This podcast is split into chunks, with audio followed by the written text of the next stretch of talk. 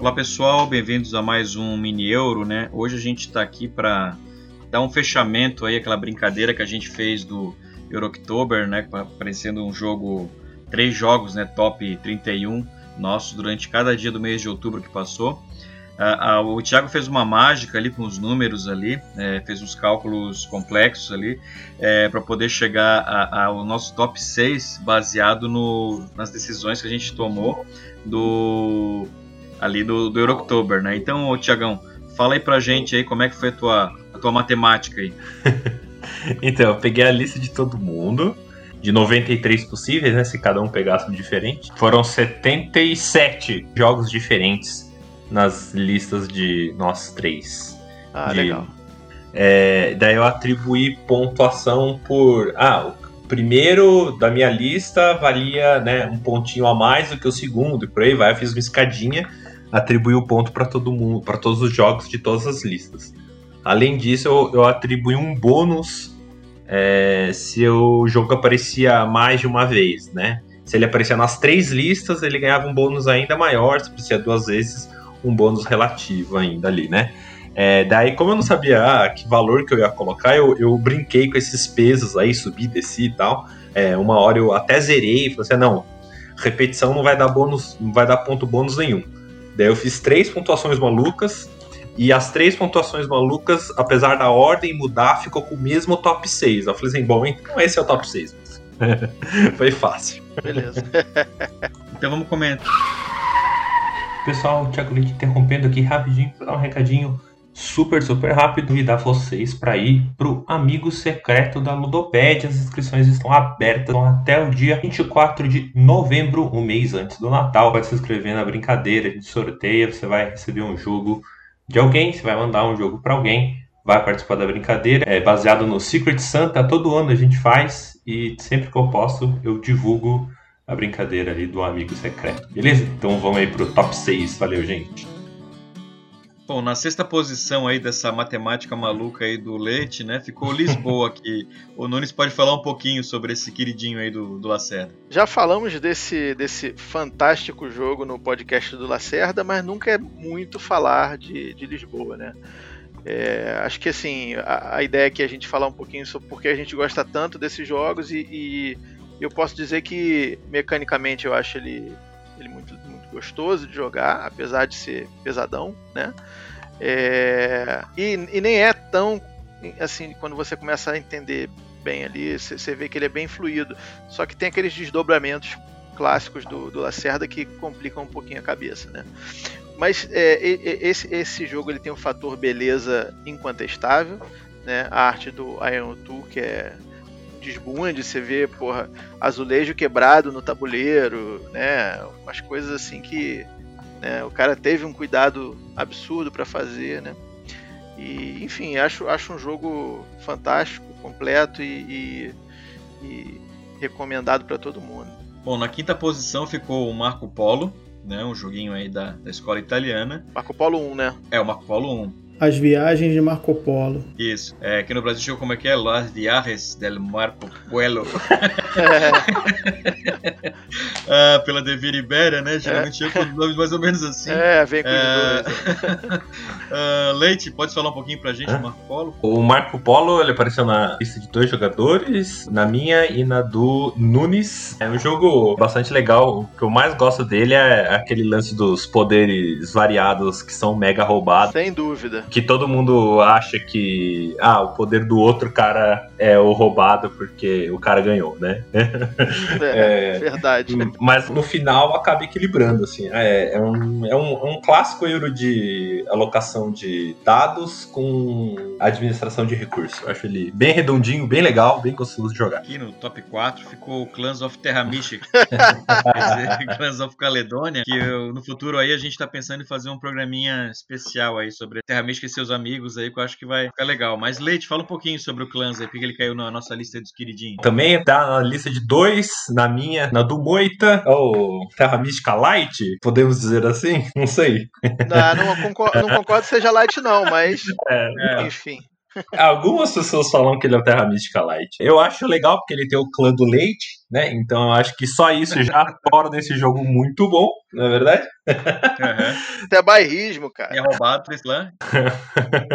é, ah, mas eu gosto bastante da cadeia de produção dele, assim, do, de você ter um animal, daí ele produz lá o leite, daí o leite faz o queijo e, e, e tem o stock market lá.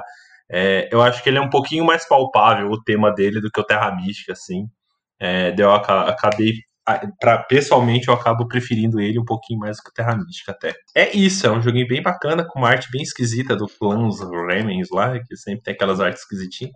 Mas é um jogão. O top 3 aqui nosso ficou o Eclipse, que ele apareceu na minha lista, na lista do Nunes. Ele não é necessariamente um euro, né? Mas a gente gosta tanto dele que botou na lista. Ele é um euro trash aqui. É, é um euro com porrada. Eu, particularmente, eu gosto bastante dele. E é um, aquele jogo queridão que a gente joga, apesar de jogar só uma, duas vezes por ano, né? Pra juntar a galera para jogar. É um prazer sempre, né? Jogar, porra. Com é. certeza, é um grande prazer jogar o Eclipse, né? Eu acho que ele é mais euro do que da Ameritrash, assim. Ele tem mais, ele tem mais essa, essa questão da, da administração, da gestão dos do teus recursos. Apesar de, obviamente, ter o combate de dados e tal, e as naves minis, aquelas coisas todas, enfim. Mas eu acho que ele tem mais essa esse cacuete, né? esse cacuete de euro que é muito, é muito mais é, necessário. Sei lá, posso estar enganado. é o Twilight Europerium. Ah, é, entendi, entendi. o nosso top 2, né, ficou o Gaia Project, que eu acho que apareceu na minha lista e na lista do Nunes, se eu não estou enganado. É o único que eu não joguei, do top. É. Ah, não acredito. O Gaia Project aqui, que é o filhinho mais novo do, do Terra Mística, né, o irmãozinho mais novo.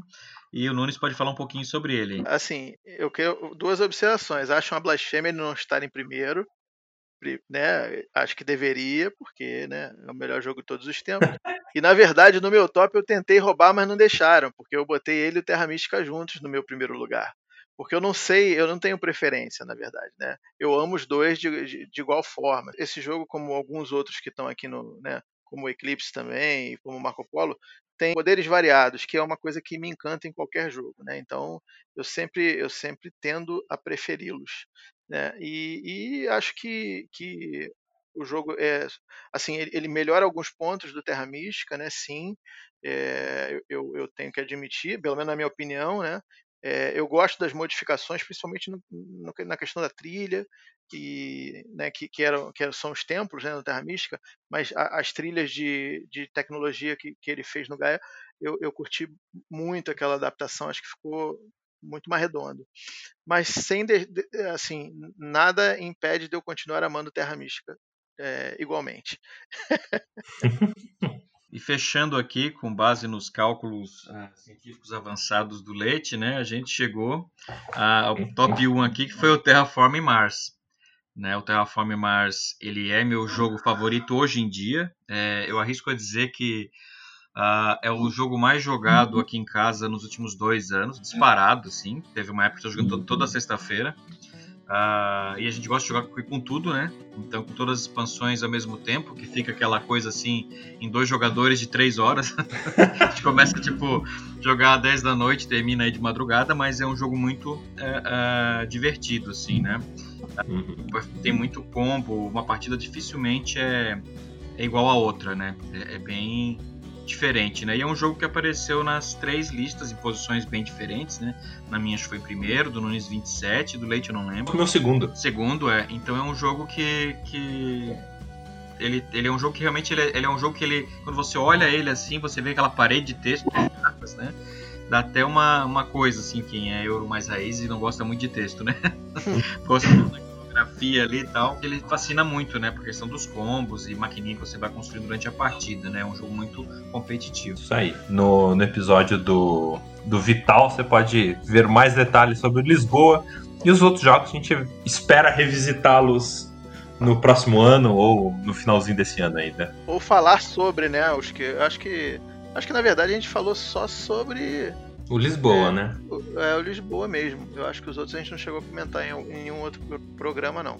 Mas certamente em 2021 aí, temporada 2021, a gente vai, vai ter oportunidade. Exatamente. Então, pessoal, se vocês gostaram, não gostaram, concordam ou discordam, ou discordam muito das nossas posições aqui, é, faz favor, né, pessoal? Vamos comentar é, qualquer rede social, Facebook, Twitter, Ludopédia, onde vocês quiserem, né? Vai estar aqui no post lá da Ludopédia também já todos os linkzinhos, né?